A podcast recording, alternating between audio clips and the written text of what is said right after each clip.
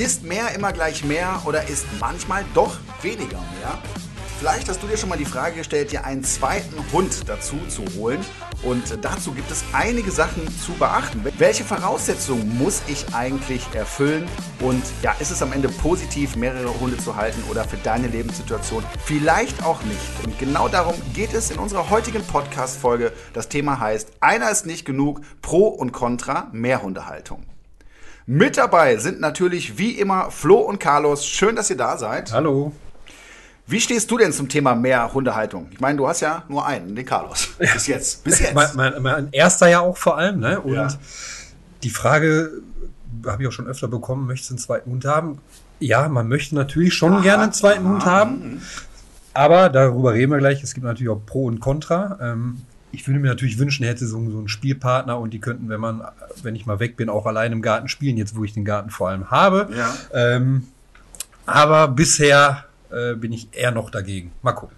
Vielleicht ändert sich das ja in der heutigen ja, Folge. Ich bin gespannt. Wir haben nämlich auch einen spannenden Gast wieder eingeladen. Und zwar ist das Hundehotelbetreiberin und Buchautorin Ursula Löckenhoff. Sie ist Expertin im Bereich der Mehrhundehaltung, hat dazu auch schon Bücher geschrieben. Und was es dabei alles zu beachten gibt, das wird Ursula uns heute im Detail erklären.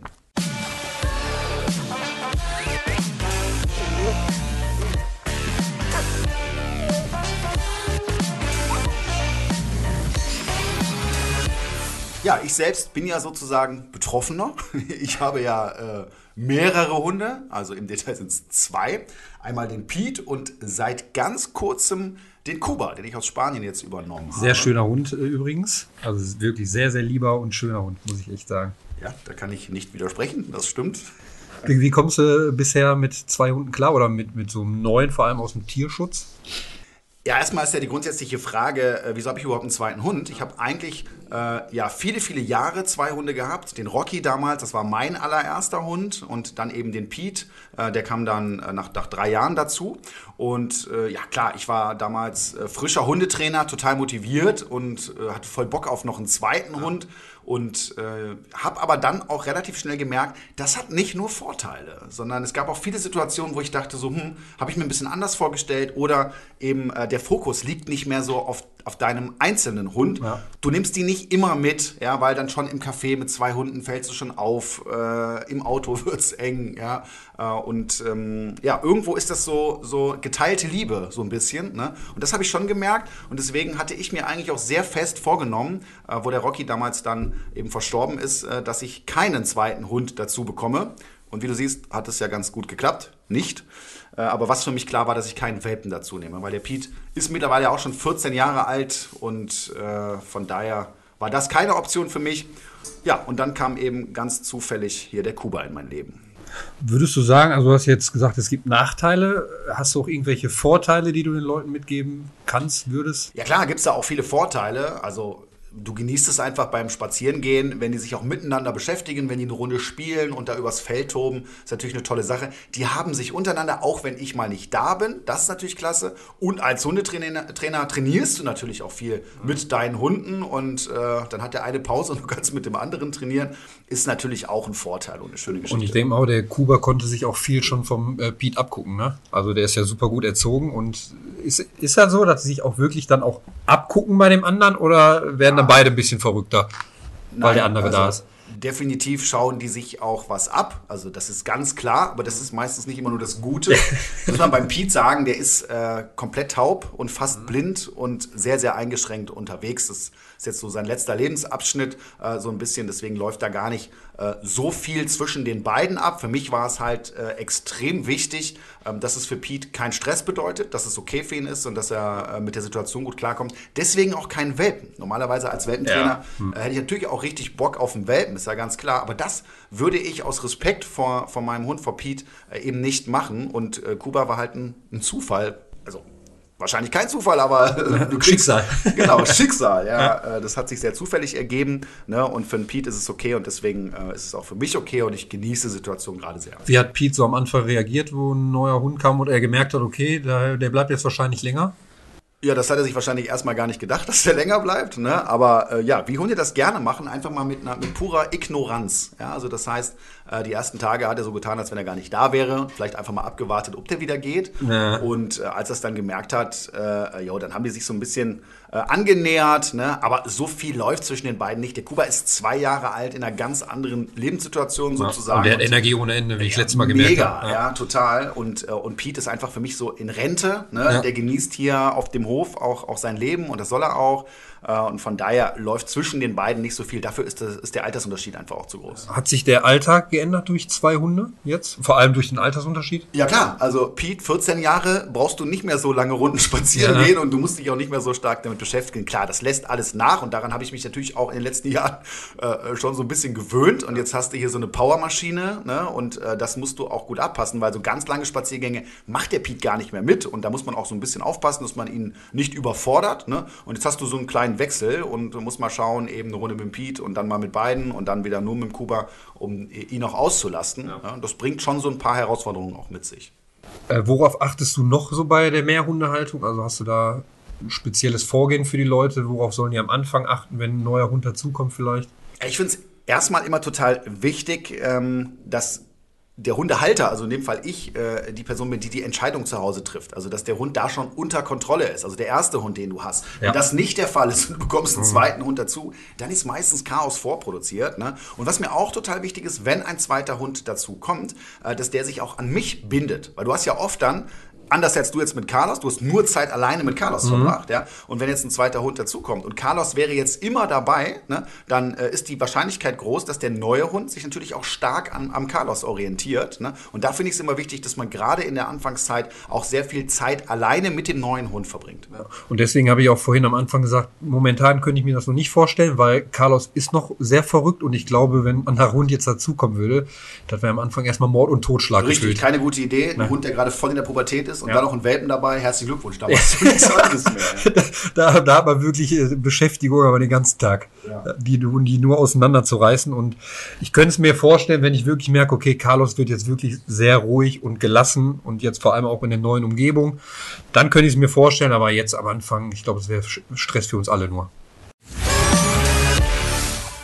Falls du schon einen Hund zu Hause hast, sollst du dir natürlich vorab einige Gedanken machen, wie dein Hund auf seinen neuen Kumpel reagieren wird. Und solltest du noch keinen Hund haben und darüber nachdenken, dir direkt zwei Hunde anzuschaffen, auch da gibt es natürlich einiges zu beachten. Und deswegen freue ich mich jetzt ganz besonders auf unseren heutigen Gast. Wir haben Ursula Löckenhoff zugeschaltet. Äh, sie ist eine absolute Spezialistin auf dem Gebiet, äh, hat ein eigenes Hundehotel, betreut also ganz viele Hunde und auch schon einige Bücher geschrieben, unter anderem auch eins zum Thema Mehrhundehaltung. Dog Team heißt das Buch, sehr, sehr gut, äh, auch absolut zu empfehlen.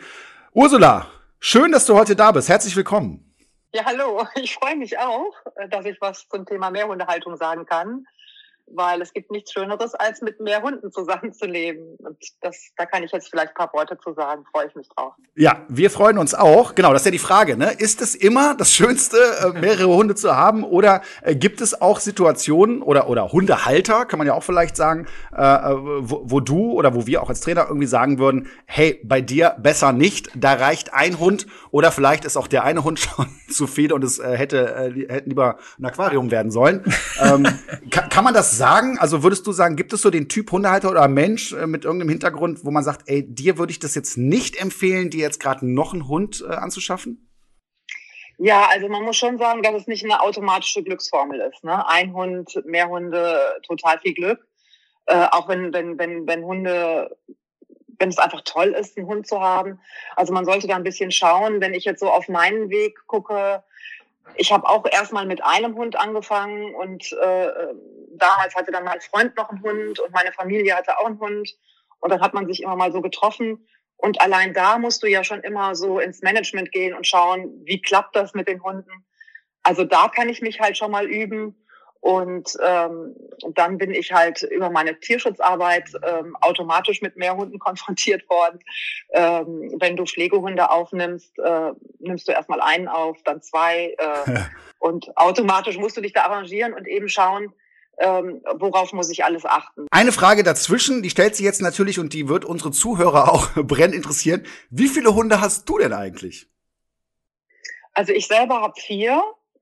Dann über die Hundebetreuung jeden Tag ein bisschen unterschiedlich. Ich nehme ja Hundetagesgäste auf. Ja. Äh, sind wir eigentlich immer so summa summarum zehn Hunde. Wow. Und heute sind es ein bisschen mehr. Also hier liegen jetzt gerade elf Hunde um mich herum. Elf Hunde um mich herum. Dafür ist es aber ziemlich ruhig. Das Sehr muss man ja. mal sagen. Also Ja, und das ist auch ein Thema in der Mehrunterhaltung. Also Ruhe wird ganz groß geschrieben. Ja, also das ist eines unserer äh, drei Hauptregeln. Ähm, die Ruhe muss immer gegeben sein. Ne? Also im Haus. Und wenn wir rausgehen, dann können wir Party machen. Ich glaube, ich schicke dir mal Carlos vorbei, da kannst du mal ein bisschen Ruhe mit ihm trainieren und mal gucken, Ja, ob, die, ja. ob die anderen Hunde dann auch noch so ruhig bleiben. ja, Carlos pubertierende Bulldogge haben wir hier gerade auch am Start. Ah, ja, okay. Genau. Aber du bist auch eigentlich ganz ruhig gerade. Ja. Noch geht's. So. Ja. Wie muss man sich den Alltag vorstellen jetzt bei so einer Mehrhunde? Also mit elf Hunden, das ist ja schon eine Nummer. Ne? Also A, du hast gerade schon gesagt, Ruhe, wichtigstes Thema. Äh, gerade auch drin, finde ich immer. Ne? Also ich finde es auch bei einem Genau. Hund schon total wichtig, das Thema Ruhe und Entspannung. Da fehlt's ja oft.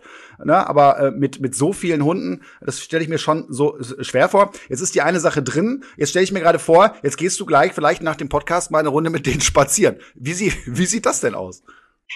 Ja, also äh, du musst halt vor allen Dingen, äh, wenn du wenn du mehr Hunde hast, ähm, potenziert sich ja alles. Ja, also äh, ähm, wenn ein Hund bellt, macht er Wow. Wenn zwei Hunde bellen, dann wird es schon ein Riesengebrüll, Ja. äh, weil die sich natürlich auch gegenseitig noch anstecken. Ja, das klar. heißt, du musst schon oder du solltest schon gut aufgestellt sein. Äh, äh, du solltest einen Plan haben von dem, wie du deine Hunde anleitest. Du solltest Geduld mitbringen und auch irgendwo stressresistent sein, dass dich jetzt so schnell nicht was aus der Bahn bringt, ja, dass du eben in Ruhe deinen Plan weiterverfolgen kannst. Wir sind zehn Hunde, wir gehen jetzt zur Tür, wir leinen an. Dann meint der Junghund, hier meine Molly zum Beispiel, ähm, Leute, die mir auf Instagram folgen, die kennen ja die einzelnen Hundecharaktere hier in der Gruppe.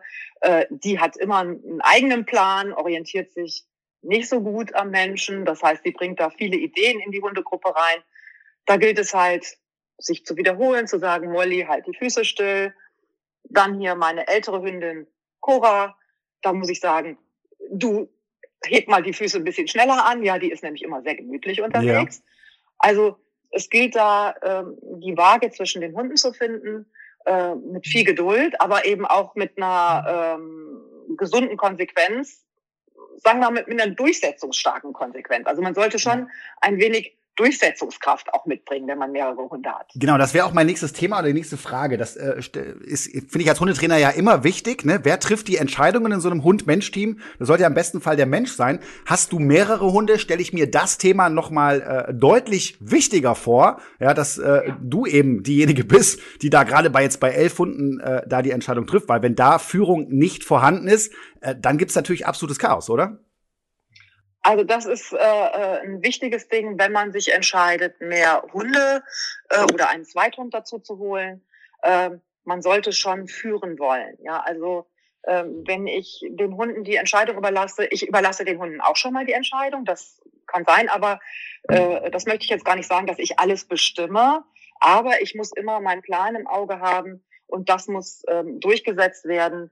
Und ähm, das muss ich eben auch können. Das muss ich leisten können. Ich muss kein Superheld sein, aber ich sollte schon die Hundegruppe formen und auch den Verhaltenskodex bestimmen. Also nach welchen, welche Werte möchte ich meinen Hunden vermitteln und die sollte ich auch durchsetzen können. Ja, Wenn ganz, ganz, ganz die wichtig. Hunde übernehmen, dann wird's schwierig. Ne? Dann Ja. klingelt der Postbote an der Haustür und dann hast du da zwei äh, äh, Typen stehen, die den Postboten verbellen oder anschreien. Ich sage immer anschreien. Ja.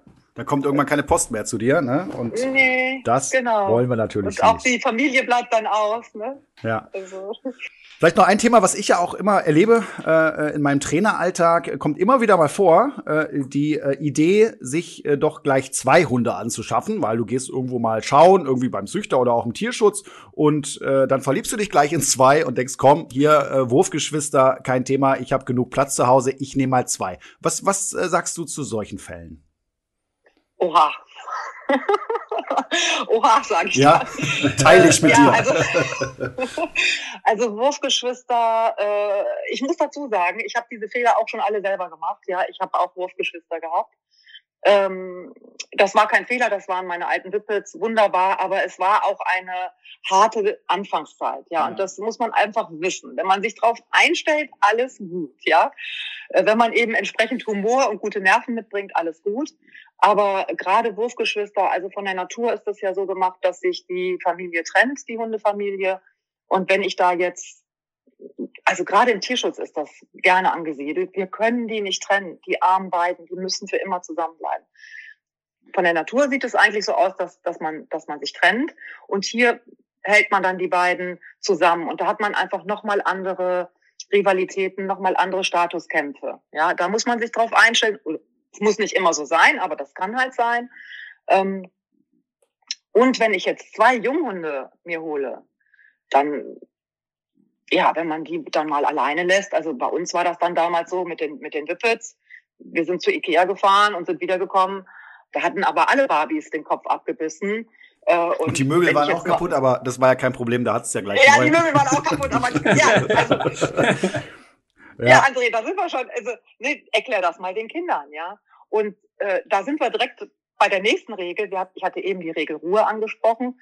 Äh, eine ganz wichtige Regel, also unsere erste Regel ist, es kommt erst der Mensch und ähm, dann erst der Hund. Und je mehr Hunde ich anschaffe, desto mehr muss ich denen auch erklären, hey, an die Kindersachen geht ihr bitte nicht ran. Ne? Das genau. ist nicht selbstverständlich für Hunde. Das ja. Regeln und Grenzen, das wird bei mehreren Richtig. Hunden natürlich noch mal wichtiger und da sollte man sich als Hundehalter äh, auch äh, die Frage sollte man sich stellen. Ne? Und äh, wenn man da noch gar keine Erfahrung hat, dann würde ich mir das auch wirklich gut überlegen, ob ich mir so eine Herausforderung geben will. Natürlich kann das gut gehen, aber man muss wissen, gerade so in der Anfangsphase, du hast es gerade erwähnt, wird es wahrscheinlich anstrengend werden und äh, man muss auch immer äh, den Hunden gerecht werden können. Und das Richtig. ist auf jeden Fall ja. Und vielleicht auch ein Stück weit ins Management gehen dann, ne? Also äh, auch da wissen, äh, kann ich das? Äh, Management meine ich jetzt hier in dem Fall, wenn ich mir zwei Junghunde anschaffe, dass ich dann vielleicht auch mit einer Box arbeite. Und es gibt viele Hundehalter, die lehnen das ab, das verstehe ich auch. Aber dann kann ich mir nicht zwei Junghunde anschaffen, ne, wenn ich das ja. Haus verlasse. Ja, total. Dann muss also, ich einfach mit einer Umdekoration rechnen äh, äh, oder mit einer kre kreativen Barbie-Gestaltung. ähm, ja. Ja, das Thema Tierkrankenversicherung ist ja spätestens seit der Erhöhung der Tierarztgebühren ein Riesenthema. Ich merke das immer wieder auch bei meinen Kunden. Und äh, mein Hund, der Kuba, der ist voll krankenversichert. Ich gehe da gar kein Risiko ein, weil es kann sehr, sehr schnell auch mal teuer werden. Ich weiß nicht, wie das bei euch ist, aber mein heutiger Werbepartner Check24 ist ein kostenfreier Tarifvergleich. Dort könnt ihr diverse Tarife vergleichen, aber besonders spannend für euch ist sicherlich, dass ihr die Tarife für Hunde- und Katzenkrankenversicherung vergleichen könnt. Denn auch wenn unsere Hunde und Katzen uns viel Freude in unserem Leben bringen, kann ihnen plötzlich etwas zustoßen oder sie können krank werden und dann wollen wir im Notfall unverzüglich Hilfe und optimalen Schutz für sie. Bei Check24 findet ihr sowohl Vollschutztarife als auch OP-Schutztarife für eure geliebten Vierbeiner. Beispielsweise könnt ihr bei Check24 einen OP-Schutz für einen Yorkshire Terrier schon ab 4,37 Euro im Monat abschließen und somit bis zu 93 Prozent sparen. Gleichzeitig zeigt euch die Check24 Tarifnote transparent an, wie gut die Leistung tatsächlich ist, die ihr für euer Geld bekommt. Das hilft euch richtig gut bei der Einschätzung. Und natürlich ist der Vergleich und Abschluss von Versicherungen aufgrund der Widerrufsmöglichkeit für euch komplett risikofrei. Den Vergleich findet ihr auf www.check24.de slash Tierkrankenversicherung slash Podcast. Also schaut euch den Tierkrankenversicherungsvergleich von Check24 doch einmal an, denn wie heißt es so schön, haben ist besser als brauchen. Den Link zu allen Infos findet ihr wie immer in den Shownotes. Wir bekommen ja immer sehr, sehr viele Fragen gestellt über Social Media und per E-Mail und so weiter. Das kennst du ja wahrscheinlich auch. Und natürlich auch zum Thema Mehrhundehaltung. Äh, auch da gab es einige Fragen und haben uns gesagt, wenn wir dich schon mal hier haben, dann wollen wir die Fragen gerne mit dir zusammen einmal durchgehen. Und der Flo hat mal ein paar rausgesucht und startet jetzt mal mit der ersten Frage. Erste Frage kommt von der Michelle. Sie hat äh, über Facebook geschrieben, Hallo zusammen, ich möchte gerne von Erfahrungen hören von Hundebesitzern, die zwei Hunde in kurzen Abstand zu sich geholt haben. Also keine Geschwister, sondern von Hunden, die einen Altersunterschied von ein paar Monaten haben. Ist das zu empfehlen? Worauf muss ich achten? Okay, also zwei Hunde, ein paar Monate Unterschied. Und wir gehen mal von Junghunden aus. Was ist ja, deine Einschätzung? Ja, das ist ähm, auch hier, ja, sollte ich eben überlegen, was kann ich leisten? Äh, wie bin ich selber aufgestellt? Habe ich gute Nerven? Kann ich mich gut durchsetzen? Kann ich auch auf Management äh, zurückgreifen wie Box? Ähm, also ist das was für mich? Zwei Junghunde aufzunehmen, ähm, klar, das ist toll, ja, weil die, wenn ich dann rausgehe mit denen, die spielen zusammen, äh, wenn es soziale Hunde sind und sie sind gerne, dann kuscheln die auch gern zusammen. Und ähm, aber wenn ich nicht einen sicheren Ersthund habe, muss ich das leisten alles. Ähm, das heißt, es erfordert schon wirklich viel Führungskraft des Halters. Genau, das halte ich auch. Wenn man das kann, ist es okay. Aber ich wäre, ich würde dem nicht zuraten. Ja, geht, geht mir genauso. Ich erlebe ja auch oft äh, äh, Hundebesitzer mit einem Hund, die schon an ihre emotionale Belastungsgrenze ja. kommen und das äh, nicht zu knapp. Und äh, da gebe ich dir vollkommen recht. Das heißt, äh, da muss die, die Person auch Hundeerfahrung und äh, Führungsqualitäten mitbringen, um so eine Situation zu meistern. Und man muss sich klar Absolut. machen, dass das eine sehr anstrengende, sehr aufregende Phase wird, äh, um den einzelnen Hund auch gerecht zu werden. Weil ich finde es auch immer wichtig, du musst ja auch eine, eine Beziehung, eine Bindung zu dem einzelnen Hund aufbauen. Und äh, das erfordert meiner Meinung nach auch Zeiten einzeln, jeweils mit dem Hund. Das frisst wieder mehr Zeit. Äh, und da muss ich schon sehr, sehr gut wissen, äh, möchte ich das, traue ich mir das zu, kann ich das, damit die Hunde auch ein schönes Leben haben am Ende. Ja, richtig. Also gerade wenn das Hunde aus dem Tierschutz sind, dann ist es ja auch nochmal schwierig. Dann muss ich ja auch nochmal gucken, was bringen die für Päckchen mit. Ja. Also das sollte man sich schon sehr, sehr gut überlegen. Ne? Besser ist immer ein souveräner Ersthund, der dem anderen das zeigt, wie es geht hier. Ne? Hast du so eine Empfehlung? Also ich, ich könnte es ja sagen, für mich wären das so so drei, vier Jahre, ne? Dann den nächsten, also dass nicht ja. zu viel Unterschied da ist, aber eben auch nicht zu wenig. Wie, wie siehst du das? Ja, das sehe ich eigentlich ähnlich. Ne? Also mit drei Jahren ist der Hund gefestigt, ja.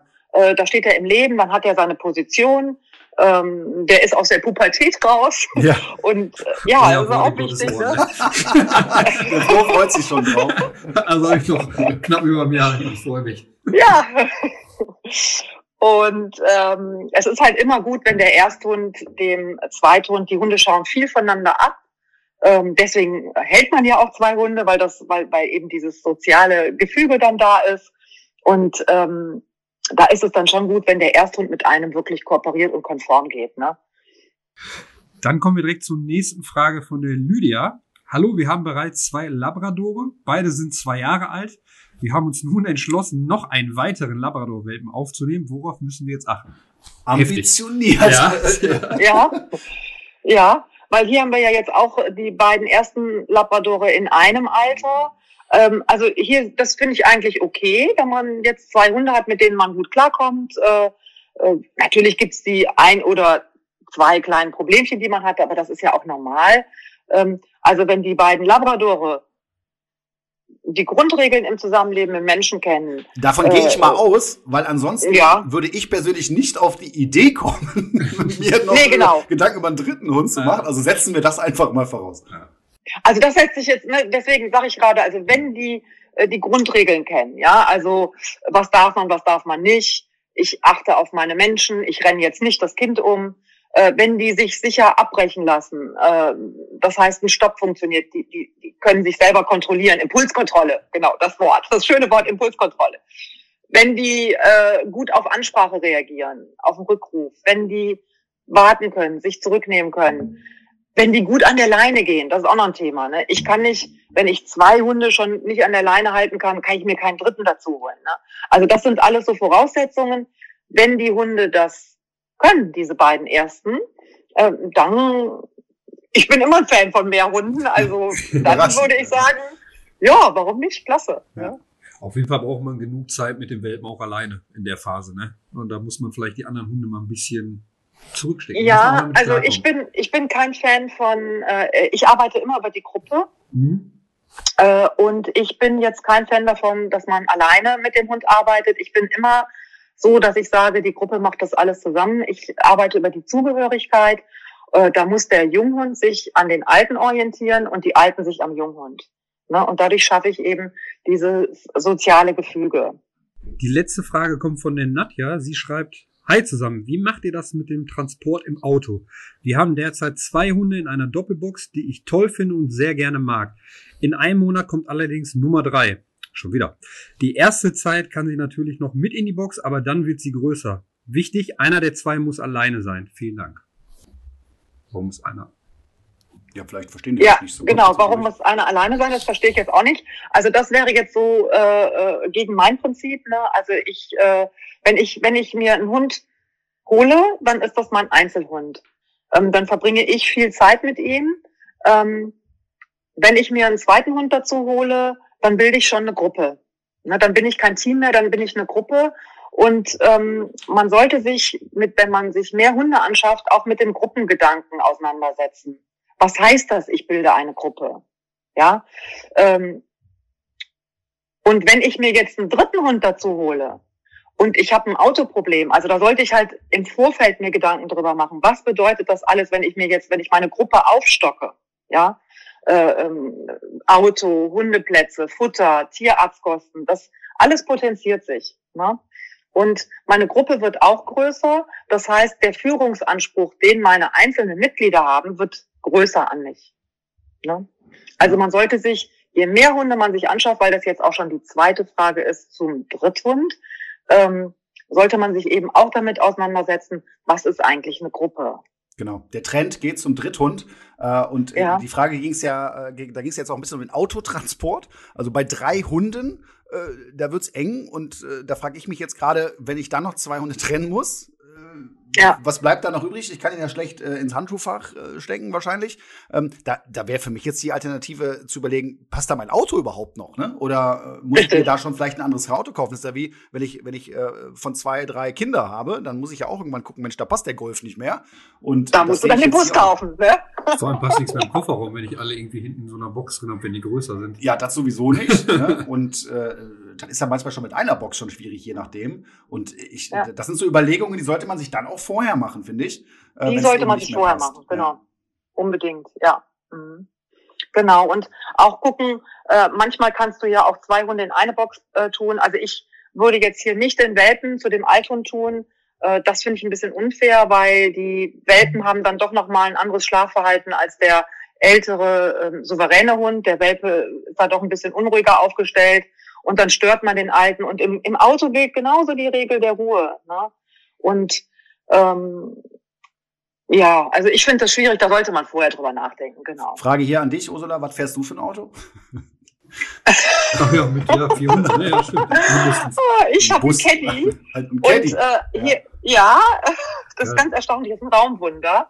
Da ist aber die ja, Rückbank stimmt. ausgebaut. Also ich habe den ganzen Caddy zur Verfügung und hier gehe ich, ne, wenn du je mehr Hunde hast, desto mehr musst du, wie gesagt, auch in die äh, Organisation gehen. Und hier schaue ich halt, wer kann äh, gut zusammensitzen an Hunden und wer muss einzeln sitzen. Ne? Und die einzelnen Hunde habe ich dann in der Box. Also hier mein großer 50 Kilo Hund, der muss einzeln sitzen. Der, wenn der im Auto, wenn ich bremse oder sowas, dann wäre der so schwer, äh, äh dass er ähm, alles, was neben ihm sitzt, plättet. Ähm, aber es gibt auch durchaus Hunde, die gut und gerne zusammensitzen, die gerne das schön finden. Ich habe zum Beispiel einen Hund, hier die Lucky, äh, mein Gast, die übergibt sich zu Hause immer im Auto, kann ganz schlecht Auto fahren. Und hier bei mir in der Gruppe sitzt sie mit den anderen zusammen und fährt super gern Auto. Ja, ja spannend. Also ist immer eine Sache der Organisation. Und wenn ich mehr Hunde ha habe, hinschauen, was macht mein einzelnes Mitglied. Du hattest das eben auch schon mal angesprochen, André. Ich muss auch auf den Einzelnen achten. Ähm, womit kommt er gut klar? Oder wo muss ich für ihn Sachen anders organisieren? Okay, vielen Dank für deine Antworten. Sehr, sehr aufschlussreich, würde ich sagen. Und wenn auch ihr eine Frage habt, meldet euch gerne bei uns mit dem Hashtag Welpentrainer. Findet ihr bei Facebook, Instagram und Co. zu uns. Stellt uns gerne eure Fragen oder teilt uns eure Probleme mit und der André antwortet gerne darauf. Immer. Oder ich habe einen netten Gast. Oder netten das ist Gast. noch einfacher für mich, genau. Die Mehrhundehaltung sollte man generell nicht unterschätzen, denn am Ende äh, trägt ja der Hund das Leid sozusagen ne? und äh, äh, hat den Nachteil. Und äh, das finde ich total unfair und deswegen macht es Sinn, sich im Vorfeld Gedanken zu machen, auch über die Risiken. Denn die gibt's natürlich auch. Und da denke ich, Ursula, in erster Linie auch mal an das Thema äh, Platz, ne? im Haus, im Auto. Äh, mein Alltag muss dazu passen, oder? Richtig, unbedingt. Ähm, ich sollte mir also im Vorfeld Gedanken machen, äh, welche Voraussetzungen müssen überhaupt gegeben äh, sein äh, was schaffe ich mir für einen Zweithund an? Ist das jetzt ein Riesenhund? Ist das ein kleiner Hund? Äh, ist der Platz im Haus gegeben? Wo schlafen die Hunde? Was sagt meine Familie dazu? Was sagt mein, mein Vermieter, meine Nachbarn? Ähm, das Finanzielle, die Steuer summiert sich. Ja. Ähm, ja, die wird ja nicht du. nur, die wird ja, du hast ja nicht die gleiche Steuer, die, die wird ja immer höher, ja, bei mehr Hunden. Ja, äh, genau. Wenn man sich da vorher nicht drüber informiert, ist das ganz schön teuer. Ne? Ich finde, was du sagst, ähm, ganz interessant, weil das erlebe ich auch häufig, dass einer in der Familie, ich will jetzt gar nicht sagen, ob das mehr Mann oder Frau ist, spielt auch keine Rolle, oder das Kind am Ende, ja, aber einer da eben einfach riesen Hundefan ist ne, und sich dann durchsetzt, aber der Rest der Familie äh, da gar nicht so konform gibt und dann kommen eben die Probleme oder die Belastung, der Dreck. Ich denke auch mal, ganz ehrlich, also als Hundehalter muss man ja, kommt man an der Frage nicht vorbei, Thema Hundehaare. ja, die hast du ja überall, da brauchst du ja gar nicht mehrere Hunde für, aber bei mehreren Hunden wird das ja noch mal mehr und das kann ja unter Umständen auch eine Belastung sein, also so ganz pragmatische Sachen, die am Ende dann zum Zoff in der Familie führen und am Ende, wenn das dann nicht funktioniert, ähm, ja, dann muss meistens der Hund gehen, ne? Und das äh, ist eine Sache, die geht für mich gar nicht. Genau.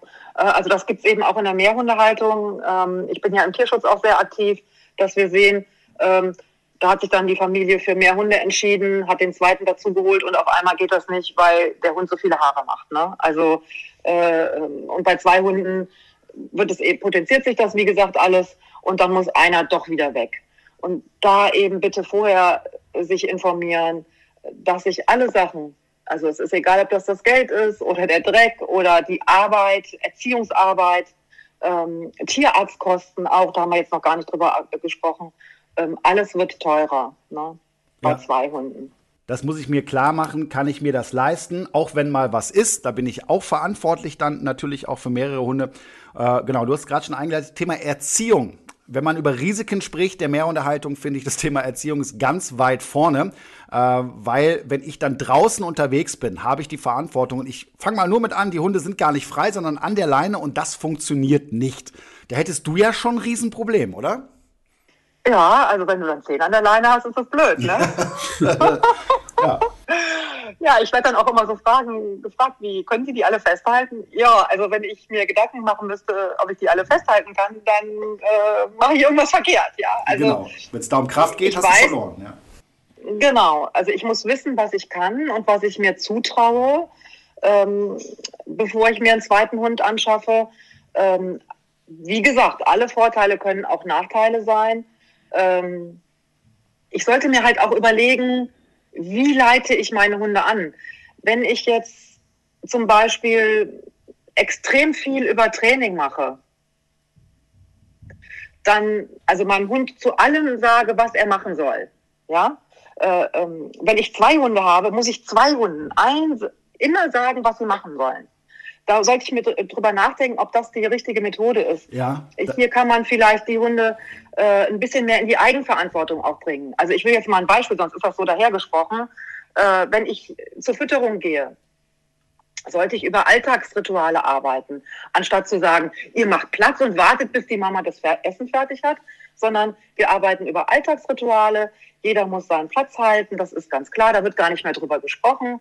Es sind jeden Tag die gleichen Abläufe. Es werden die Netze hingestellt. Jeder weiß, wo sein Essplatz ist. Ähm, dann wird das Essen abgeräumt und dann geht man ruhig raus. Also man arbeitet dann da nicht über vorgefertigte Kommandos, sondern über Abläufe. Richtig. Da sollte man sich auch einmal im Vorfeld Gedanken drüber machen. Klingt vielleicht ganz selbstverständlich, aber wenn der zweite Hund kommt oder der Welpe, noch schöner, ja, der da erstmal gar nichts versteht oder verstehen will, ähm, da muss man dann das einmal abrufen und sagen, ach, was hat denn die, die Löckenhoff da nochmal gesagt? Äh, ja, äh, Rituale einbauen, das geht nicht von heute auf morgen. Rituale entstehen, Abläufe entstehen. Und äh, je mehr man sich im Vorfeld einen Plan vorher überlegt, wie man es gestaltet, desto eher gelingt einem dann auch die Umsetzung, wenn der Hund dazukommt. Genau, auch interessant, äh, finde ich ganz wichtig, ähm, wenn ich so viel mit Kommandos arbeite. Ich bekomme ganz oft die Frage gestellt, jetzt haben die zwei Hunde, äh, äh, da muss ja auch jeder so seine eigenen Kommandos haben, ne? oder du musst den Hund mit Namen ansprechen und so weiter. Halte ich für Blödsinn. Ja. Ich habe ja selber viele, viele Jahre jetzt schon zwei Hunde und äh, es ja. kommt seltenst vor, dass ich dem einen sage, äh, bleib da hinten stehen und dem anderen sage, komm mal her und dem sage ich bei Fuß, sondern das ist auch wieder diese, diese Gruppendynamik, das, da passiert eigentlich immer das Gleiche. Und äh, ich bin eben auch kein Freund davon, auf dem Spaziergang äh, alle zwölf Sekunden mit irgendwelchen Kommandos zu arbeiten oder dem Hund immer zu sagen, was er tun soll, sondern da ist diese freie Variante durchaus äh, viel, viel besser. Aber diese Frage stellt sich ja oft so ein neuer Mehrhundehalter, nenne ich es jetzt mal, ne, äh, muss ich das einzeln aufbauen und wie wichtig ist es eben, mit dem Namen davor zu arbeiten oder sowas. Und da muss ich aus meiner Erfahrung sagen, äh, so wichtig finde ich das gar nicht. Generell müssen die Hunde wissen, was dürfen sie, was dürfen sie nicht, was sind die genau. Regeln, was sind die Grenzen, dann funktioniert das Ganze auch. Genau. Ich arbeite ja über Räume. Ne? Du kannst auch sagen, ich gebe den Hunden einen Rahmen und innerhalb dieses, diesen Rahmens können sie sich halt äh, einbringen. Aber der, diese Grenzen müssen halt eingehalten werden. Genau. Ne? Und ähm, schlimm ist dann oder schwierig ist dann, wenn du äh, äh, so ein, ein selber ein Freidenker bist, ja, und sagst, äh, mein Hund kann machen, was er will. Äh, das erleben wir auch oft unterwegs. Also ich als Hundegruppe erlebe dann die Hunde, die äh, keine Führung bekommen. Wenn ich mir dann einen zweiten Hund dazu hole und ich habe zwei Hunde, die machen und tun lassen können, was sie dürfen, ähm, dann zerfällt auch wieder die Gruppe. Da fehlt die Akzeptanz den Menschen gegenüber und da geschehen dann diese Dinge, diese, diese Gruppendynamiken, dass diese beiden Hunde dann einen, mich zum Beispiel sehen mit meiner Hundegruppe und beide losstarten, egal was der Hundehalter sagt. Ähm, der Hundehalter hat dann keine Akzeptanz mehr bei seinen Hunden und auch keine Kontrolle mehr. Ne? Also man muss auch, Kontrolle ist ein blödes Wort, ähm, aber wenn man mit Hunden unterwegs ist, dann hat man die Verantwortung für die Hunde und dann muss man sie auch kontrollieren können. Ganz genau. Ich finde Kontrolle gar nicht schlimm. Ja, also das ist ja nichts Brutales oder, oder, oder Negatives, sondern das ist eben, wie du es schon richtig sagst, äh, meine Verantwortung auch am Ende. Ne? Und deswegen äh, ganz wichtig. Aber ich kenne die Situation natürlich auch bei den Spezies, äh, die das nicht so ernst nehmen. Ein weiteres ja. Thema haben wir noch, wenn ich an Risiken denke und an mehreren Hunden und ich, ich äh, weiß es selber, äh, das Thema Verreisen. Ja, das heißt, äh, machst du eigentlich Urlaub? Geht das überhaupt? Wie machst du das? Ja, das ist gut, dass du das ansprichst, weil das ist natürlich auch schwierig. Das ist schon mit einem Hund nicht so einfach. Ne? Also jeder, der einen Hund hat, und ich denke, das sind ja alle, die zuhören, weiß, wie schwierig das ist, äh, ein Hotel zu buchen. Äh, auch wie schwierig das ist, dem Hund zu sagen, du bleibst jetzt mal hier brav auf dem Hotelzimmer. Ähm, und bei Mehrhunden musst du halt ähm, schauen. Das geht auch. Wir verreisen auch, ja. äh, aber das du musst dann mit dem Auto fahren, das Auto muss groß genug sein, alle Hunde müssen gut Platz haben und du musst eben entsprechende Unterbringung finden und das musst du lange im Vorfeld planen, weil nicht jeder möchte vier Hunde, möchte äh, an vier Hunde vermieten. Ja, genau ja, das. Also das ist und, schon sehr, sehr schwierig. Ja, und das Schönste Und wenn du selber in Urlaub fährst, das haben, haben wir natürlich auch, ja, dann, das sind ja die Hundegäste, die ich dann bekomme, da musst du auch im, ganz lange im Vorfeld schon dich erkundigen, wo kann ich denn meine zwei, drei, vier Hunde abgeben, ja. Wer betreut die denn, wenn ich auf Thailand bin, ja? Oder wo immer man hinfährt, keine Ahnung, nach New York. Ja, genau. Also das ist da nicht so leicht. Ne? Einen Hund zu vermitteln, irgendwo, ja, wie jetzt bei dir zum Beispiel oder auch mal in der Familie, das geht. Ne? Wenn es dann um zwei Hunde geht, ist es schon schwieriger. Die Hunde dann zu trennen, finde ich auch mal blöd, ne? wenn ich selber schon nicht da bin. Äh, das Ganz sind blöd. Herausforderungen. Ja. Auch da über diese Frage sollte man sich vorher Gedanken machen. Wir haben ja auch immer in jeder Podcast-Folge so die fünf besten Tipps und heute natürlich zum Thema Mehrhundehaltung. Und da wir dich schon da haben, Ursula, äh, würde ich dich doch mal bitten, dass du uns mal deine fünf besten Tipps zu diesem Thema weitergibst. Ja, also an erster Stelle steht sicher die Vorbereitung. Da haben wir ja jetzt eben auch schon viel drüber gesprochen, ne, dass man eben im Vorfeld überlegt, was ist alles nötig an Organisation und was muss ich selber mitbringen und was muss auch mein Ersthund mitbringen an Qualitäten für den nächsten Hund. Ähm, Punkt zwei steht für mich ganz wichtig natürlich der Punkt des Kennenlernens. Ja. Äh, wo und wie lerne ich denn äh, das neue Familienmitglied kennen? Und hier sollte ich so ein bisschen in mich gehen und überlegen, was traue ich mir zu, was traue ich meinem Hund zu. Ähm, man kann die Erstbegegnung durchaus zu Hause auch machen. Ähm, aber da sollte ich mir halt sicher sein, äh, dass ich das ähm, geregelt bekomme, dass ich das angeleitet bekomme. Ähm, ansonsten ist natürlich da immer die Alternative des neutralen Bodens, wie man so schön sagt, dass man sich ähm, auf einer Wiese trifft und erstmal gemeinsam eine Runde spazieren geht so ein gemeinsamer Gang an der Leine, der verbindet dann immer schon. Ja, ganz genau. Ich habe auch oft das, das Gefühl, auch direkt ein bisschen einfacher. Ne? Ja, ich habe auch oft das Gefühl, dass die Leute dann, wenn es soweit ist, natürlich auch aufgeregt sind, vielleicht auch ein bisschen unsicher, weil sie sich da schon äh, äh, irgendwelche Bilder ausmalen, was könnte alles passieren. Ich gebe dir vollkommen recht, die Voraussetzung sollte sein, dass der erste Hund, äh, dass ich den so weit kontrollieren kann und auch kenne und auch weiß, was passieren wird. Ne? Aber im Zweifel kann man eben äh, auch diesen neutralen Boden, das sehe ich genauso, äh, gut benutzen, ja, um äh, mal zu schauen, dass die erstmal Kontakt über die Nase aufnehmen, dass das in Bewegung passiert und dass man einfach so einen entspannten Spaziergang zusammen hat und danach reingeht und dann genau. geht das in der Regel ja auch gut. Genau, da sind, ist auch schon die ganze Aufregung ein bisschen runtergefahren von allen Beteiligten. Ähm, aber wenn ich, wenn ich eine ganz große Sorge davor habe, äh, dass ähm, das zu Konflikten kommen könnte in dieser Kennenlernsituation, dann sollte ich nochmal in mich gehen und überlegen, äh, ist das überhaupt das Richtige für uns mit dem zweiten Hund? Oder möchte mein Hund lieber doch Einzelhund bleiben? Ja, ja. absolut. Denn da ist ja, ne, mein, mein Hund hat ja auch, ist ja ein Familienmitglied, der hat ja auch was mit zu sagen zu der Situation. Ne? Letztendlich bestimme ich das als Hundehalter, ob da jetzt ein weiteres Familienmitglied dazu kommt oder nicht. Aber wenn ich jetzt einen Hund habe, äh, der das so gar nicht möchte, dann sollte ich dem das auch nicht antun. Ja, ganz klar, genau. Was wäre dein nächster Tipp? Ja, an der dritten Stelle steht dann die, wann bin ich wieder in der Normalität? Also wann ist meine Gruppe, ich bilde ja eine Gruppe mit meinem äh, nächsten Hund, ähm, wann ist denn wieder Alltag, ja? Und äh, das ist eben dann, wenn der Hund sich mit den Regeln identifiziert, die ich vorgebe, ähm, wenn er die Eigenschaften von der Gruppe annimmt, wenn er seine Position findet. So, das wollte ich eigentlich sagen. Wenn er seine Position in dem Gefüge findet. Kannst du sagen, wie lange das, das ungefähr dauert? Das ist ganz unterschiedlich. Ne? Das, ist, das liegt eben an den Hundecharakteren. Ähm, wie schnell akzeptiert er mich? Äh, bei einem Welpen geht das in der Regel ratzfatz, ja, weil die sagen sofort, oh, da ist mein großer Bruder oder meine große Schwester zu dem Ersthund, ja. Wenn ich mir aber jetzt einen gleich alten Rüden dazu hole, dann müssen die sich natürlich da ein bisschen mehr miteinander beschäftigen, bevor ich mich entspannt zurücklehnen kann als Mensch äh, und sagen kann, äh, die beiden regeln das schon alleine. Also sobald es Normalität zur Normalität geht, dann kann man auch wieder von Stabilität der mhm. Gruppe sprechen. Ja, super. Ja. Okay. Gut. Hast du ja. noch einen Tipp für uns?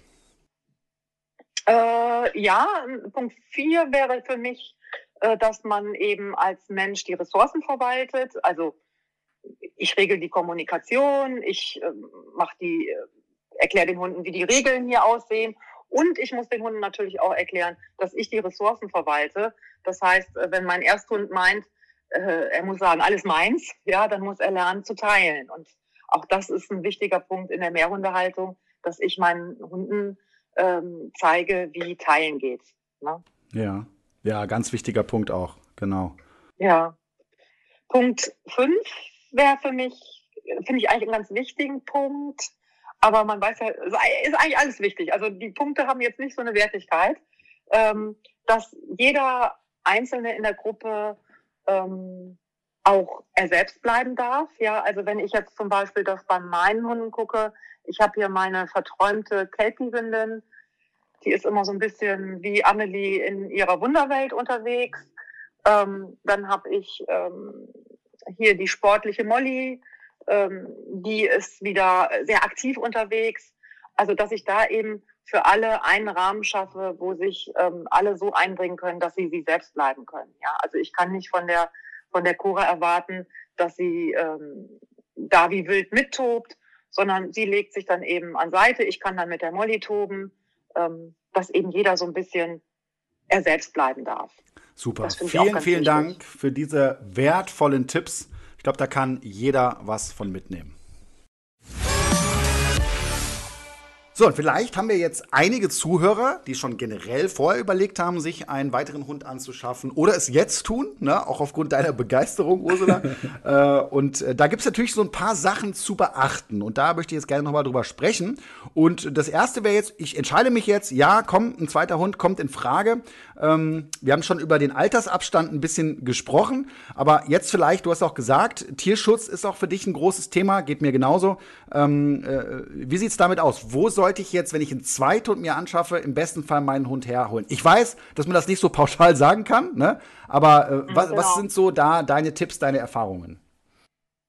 Also äh, äh, wenn man das jetzt so schulbuchmäßig in Anführungsstrichen, ne, man kann es einfach nicht pauschal sagen, ne, aber wenn man wenn man jetzt erst einen äh, Hund hat, den man von Welpe auf großzieht, der ist jetzt drei Jahre alt, ähm, den habe ich selber erzogen, selber geformt ähm, da kann ich mir guten Tierschutzhund dazu holen. Die Tierschutzhunde sind natürlich auch alle, die haben alle eine unterschiedliche Basis.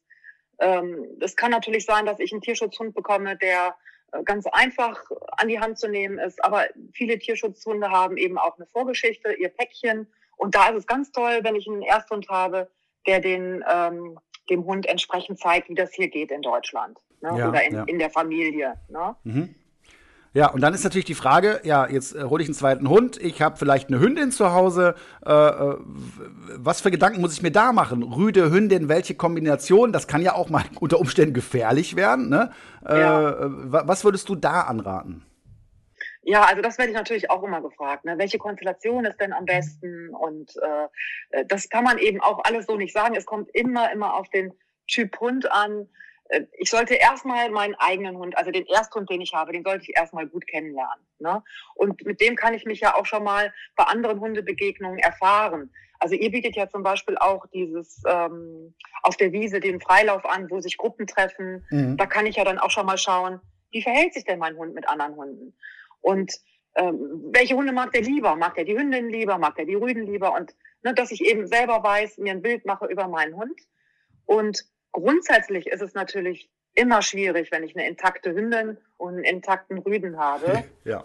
Man kann das alles managen. Ne? Man muss dann wieder ins Management, in die Organisation gehen, wenn die Hündin heiß wird.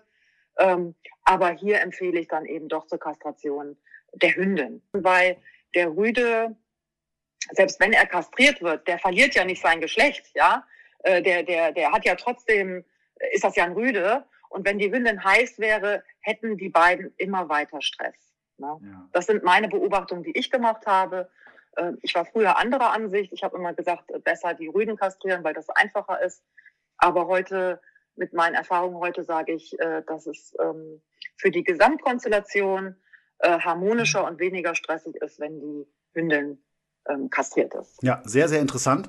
Ja. was ich auch oft gefragt werde, ist zwei unkastrierte Rüden. Das geht ja gar nicht absoluter Blödsinn. Ne? Also ich habe ja Total. selber über viele. Jahre hinweg äh, zwei intakte Rüden gehabt, äh, ohne das geringste Problem. Ja? Also sowas kann man auch, finde ich, nicht pauschal sagen. Aber man sollte sich eben auch bei dem Thema Gedanken dazu machen. Findet man darüber auch was in also, deinem Buch? Ja, äh, da, da äh, gibt's, äh, das spreche ich auf jeden Fall auch an, über die ganzen Probleme und auch äh, über äh, sexuell motivierte Probleme da steht einfach der Trieb vorm Gruppenziel. Also ich kann da noch so viel Führungspersönlichkeit haben. Ähm, der Trieb ist immer stärker da. Ja, also da muss ich schon sehr viel Aufwand betreiben. Und ähm, ja, das ist einfach stressig ne, für alle Beteiligten. Äh, Nochmal ganz kurz, du hattest gesagt, zwei, zwei intakte Rüden. Genau, das finde ich ist überhaupt gar kein Problem die Rüden kommunizieren da auch nochmal anders. Die sind da ein bisschen klarer als die Hündinnen. Meine Erfahrung, meiner Erfahrung nach ist es manchmal schwieriger, wenn es zwei intakte Hündinnen sind, weil äh, die drohen sich vorher gar nicht so viel an. Ja, da geht das dann blitzschnell, dass du da eine Auseinandersetzung hast. Genau, leise, aber dafür oft mit Verletzungen. Ne? Da wird es ein bisschen heftiger. Richtig, ja. Und die Rüden, die machen viel Wirbel, wo du dann selber nochmal äh, entsprechend viel Präsenz zeigen kannst und sagen kannst, mit der Faust auf den Tisch hauen kannst und sagen kannst, hör mal Jungs, hier mal, ne? Füße stillhalten. Und bei den Hündinnen, du drehst denen den Rücken zu und zack, geht das, ja. ja. Ähm, ist Worst Case, ne, bitte. Also geht alles. Äh, aber ähm, sollte man sich zumindest auch mal mit beschäftigen und Gedanken drüber machen. Also ich merke schon, da gibt es einiges, worüber man sich informieren sollte. Dein Buch ist definitiv eine große Hilfe. Also wenn ihr gerade überlegt, äh, dann kauft es euch. Absolute Empfehlung auch von mir. Ich bedanke mich bei dir, Ursula. Das war ganz, ganz spannend. Ganz viele Informationen, äh, die du hier gegeben hast. Und ich glaube, da werden ganz viele Hörer auch von profitieren. So, und damit kommen wir auch zu unserem heutigen Thema Mehrhundehaltung, wieder zu den fünf häufigsten Fehlern, die man so machen kann. Und äh, wir starten mal mit dem ersten und das ist kein passender Altersabstand.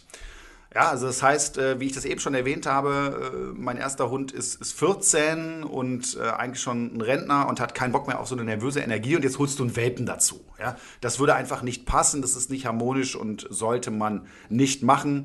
Ja, und äh, von daher, oder Wurfgeschwister machen ja auch manche. Ja, das ist auch ein richtiges Brett. Ne? Also, Hört sich immer süß an und oh, die Geschwister wachsen ja, zusammen ja. auf, aber ich glaube, danach möchte man nie wieder.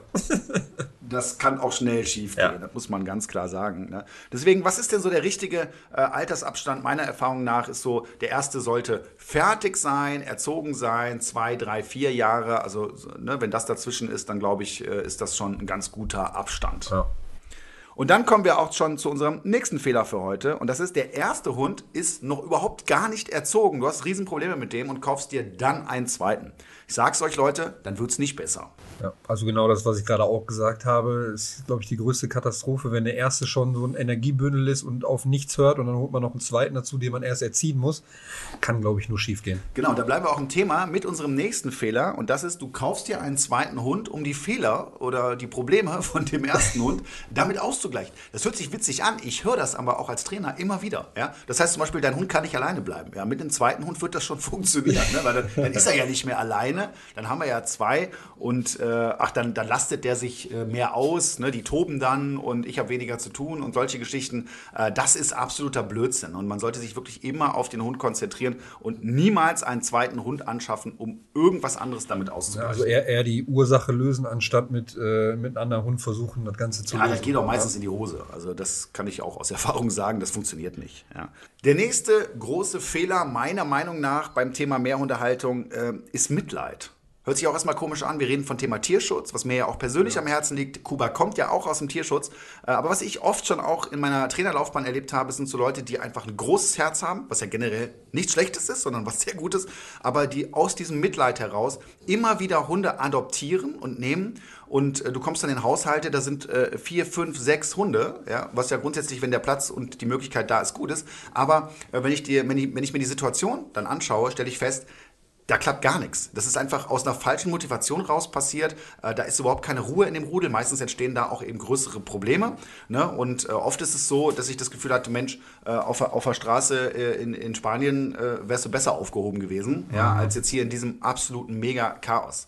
Heißt nicht, dass man das nicht machen kann, aber das sollte man sich gut überlegen und man sollte dann auch die Fähigkeiten damit bringen, äh, rein aus Mitleid nicht zu empfehlen. Ja, also Herz über Kopf ist immer schwierig. Ja, absolut, der, ja. ja. Und ich das passiert auch, ja. Ich habe nämlich auch schon mal einen äh, Welpen angeboten bekommen aus dem Tierschutz. Und dann habe ich, klar, wenn du den siehst, denkst du, boah, vor allem aus der Mülltonne, aus der Mülltonne geholt noch, der Hund. Und dann würdest du am liebsten natürlich sofort äh, rüberfliegen nach Rumänien und den einstecken und, und mitnehmen. Aber da ist halt der Kopf äh, über dem Herz. Ne? Und da muss ich einfach sagen, wäre jetzt viel zu früh. Hunde aus dem Tierschutz, super Sache, ja. ne? aber überlegt euch das gut. Das ist ja auch eine Herausforderung mhm. durchaus. Die bringen ja auch teilweise dann ihre Päckchen mit, ne? Äh, was man alles regeln kann. Ja, aber wenn ich dann noch mehrere davon habe, das geht eben schnell auch mal in die Hose und tut dann auch dem Hund am Ende nicht gut. Ne? Und deswegen gut überlegen. Und unser letzter großer Fehler bei der Anschaffung mehrerer Hunde ist, man unterschätzt den Kostenfaktor. Also es ist ja nicht nur die äh, Versicherung oder die Steuern, die man jährlich äh, zahlt, sondern auch vor allem die Tierarztkosten. Also bei zwei Hunden kann deutlich mehr passieren, auch mehr Unfälle, auch im Haushalt mehr Unfälle. Und äh, das unterschätzt man, glaube ich, sehr. Ja, und man muss dazu sagen, die Steuer, wo man sagt, jetzt hast du zwei, wird günstiger. Ne? Und er wird mehr. Äh, es wird mehr, mhm. ja, es wird mehr und äh, pro Hund mehr und äh, zwar gar nicht so wenig, je nachdem, wo man wohnt. Und das nächste ist natürlich auch die Futterkosten zum Beispiel. Ja, die, die, verdoppeln sich ja unter Umständen dann auch. Äh, alles machbar, alles regelbar, aber das sollte man sich eben auch im Vorfeld überlegen. Kann ich das? Was ich ganz mies finde, ist, du nimmst einen zweiten Hund dazu, stellst irgendwann fest, hör mal, kann ich mir gar nicht leisten und musst den jetzt wieder abgeben. Mhm. Ja, das ist natürlich was, was man auf jeden Fall vermeiden sollte. Ja, Flo, Thema Mehrhundehaltung ist nicht zu unterschätzen. Man muss einiges beachten. Da gab es Ja. auch viele Infos, fand ich. Ganz toll. Äh, was nimmst du von heute mit? dass man sich auf jeden Fall vorher sehr, sehr gut überlegen sollte, nicht nur von den Kosten her, sondern auch, ob der andere Hund schon äh, dementsprechend so weit ist, dass man einen anderen Hund nehmen kann. Und wenn man sich dann sicher ist und weiß, okay, ich kann mir das auch finanziell leisten und das passt in mein Leben, ich habe genug Zeit, dann gerne. In meinem Fall jetzt mit Carlos gerade, so wie er drauf ist, wäre es auf jeden Fall noch nicht möglich. Ne? Noch nicht, aber Noch es kann nicht. sich ja. Ja, ich lasse es noch offen, ja. Genau, ich finde es auch ganz wichtig, genau zu überlegen, ne? wie ist der Altersunterschied? Passen die Hunde zusammen? Rüde Hündin haben wir auch drüber Ja. gesprochen heute, da muss man auch schauen, ne? Äh, wie ist das? Was kommt da auf mich zu? Die Kosten. Wenn ich das alles berücksichtige, genug Zeit habe und bereit bin, dann können mehrere Hunde auch eine große Bereicherung für mein Leben sein. Also lieber immer mit dem Kopf und nicht mit dem Herz. So, nach den ganzen Infos heute kommen wir zu unserem heutigen Spiel. Und äh, vorab ist zu sagen, es steht 9 zu 7 für mich. Noch? Ja, äh, genau. Und auch heute haben wir wieder ein Spiel. Das kennt ihr auch schon. Rasse, Name, Hundefutter, ähnlich wie Stadt, Land, Fluss. Flo und ich haben uns fünf Kategorien auf einen Zettel geschrieben, nämlich Rasse, Name, Hundefutter, klar, Spielzeug und Zubehör. Wir spielen immer mit einem anderen Anfangsbuchstaben. Wer von uns beiden zuerst alle Kategorien für sich ausgefüllt hat, ruft Stopp oder die Zeit läuft ab, nämlich 30 Sekunden. Dann werden die Ergebnisse abgeglichen und Punkte vergeben. Haben wir den gleichen Begriff aufgeschrieben, gibt es einen Punkt. Haben wir unterschiedliche Begriffe, gibt es zwei Punkte. Hat einer von uns eine leere Spalte und der andere äh, hat da was gefunden, dann gibt es sogar drei Punkte. Es gewinnt, wer nach drei Runden die meisten Punkte hat. Alles verstanden, Flo? Ja. Dann legen wir mal los mit dem ersten Buchstaben. Du sagst einfach Stopp. A, Stopp. D.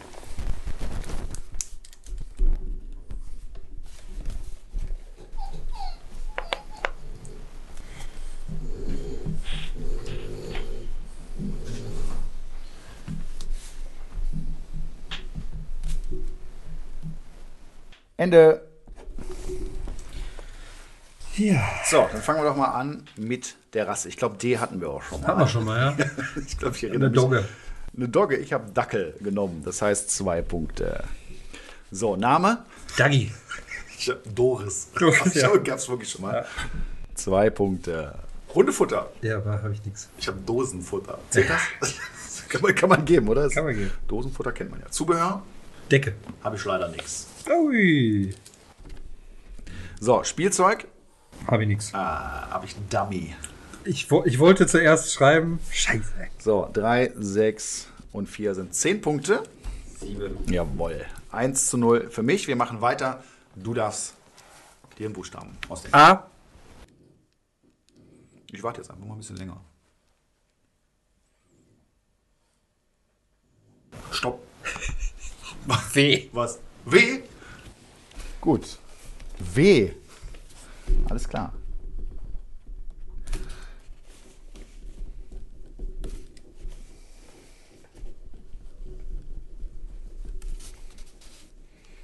Stopp.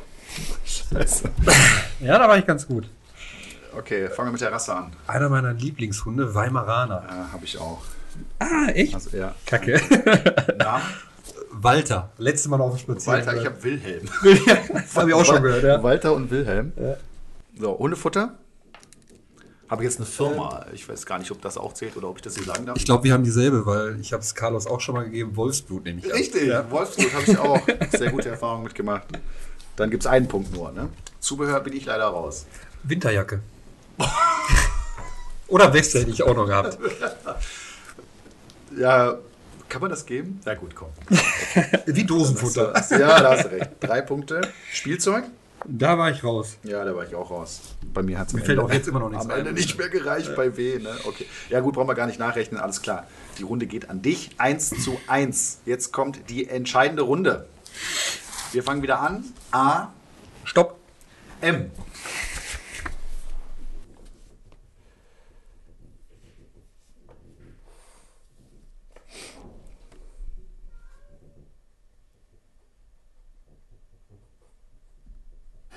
Ende. So, ich bin gespannt. Rasse, Malteser. Molosser. Okay. Habe ich gestern nämlich nur einen Malteser Fitnessstudio gesehen. Ah, okay, okay. Gut, äh, Name? Marie. Ich habe Martin. Ich kenne einen Dackel, der heißt Martin. Martin. Gibt schon lustige Namen, ne? Ja. teilweise ich am So, Spaziergang. Hundefutter, jetzt bin ich gespannt. Nein, habe ich nichts. Ich habe Magen. Beim Barfen fütterst du auch schon mal so Blättermagen oder sowas? Ja. Gebe ich mir einfach mal. So, Zubehör? Ich weiß nicht, ob es geht, ein Mantel. Habe ich auch! Ja! Habe ich gerade an, Hab ich an Winterjacke gedacht. Ja, ja, genau. Da waren wir Mantel, schon im ja. Thema, ne? Ja. Also ein Punkt Spielzeug? Habe ich nichts. Ich auch nicht. So, dann habe ich 2, 4 und 7, 8 Punkte Ja, hast ich. gewonnen, hast gewonnen. Ja, sehr schön. Damit steht es 10 zu 7. Vielen Dank für das Spiel, Flo. Hat Spaß gemacht. Vor allem, mir fallen immer mehr Rassen ein mittlerweile, weil wir es schon öfter gespielt Ja, wir haben. trainieren das. Ja.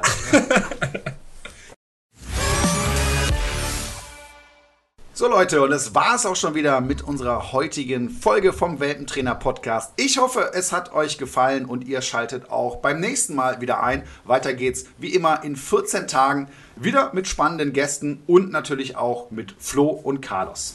Ich freue mich drauf. Bis dahin wünschen wir euch alles Gute. Tschüss. Tschüss.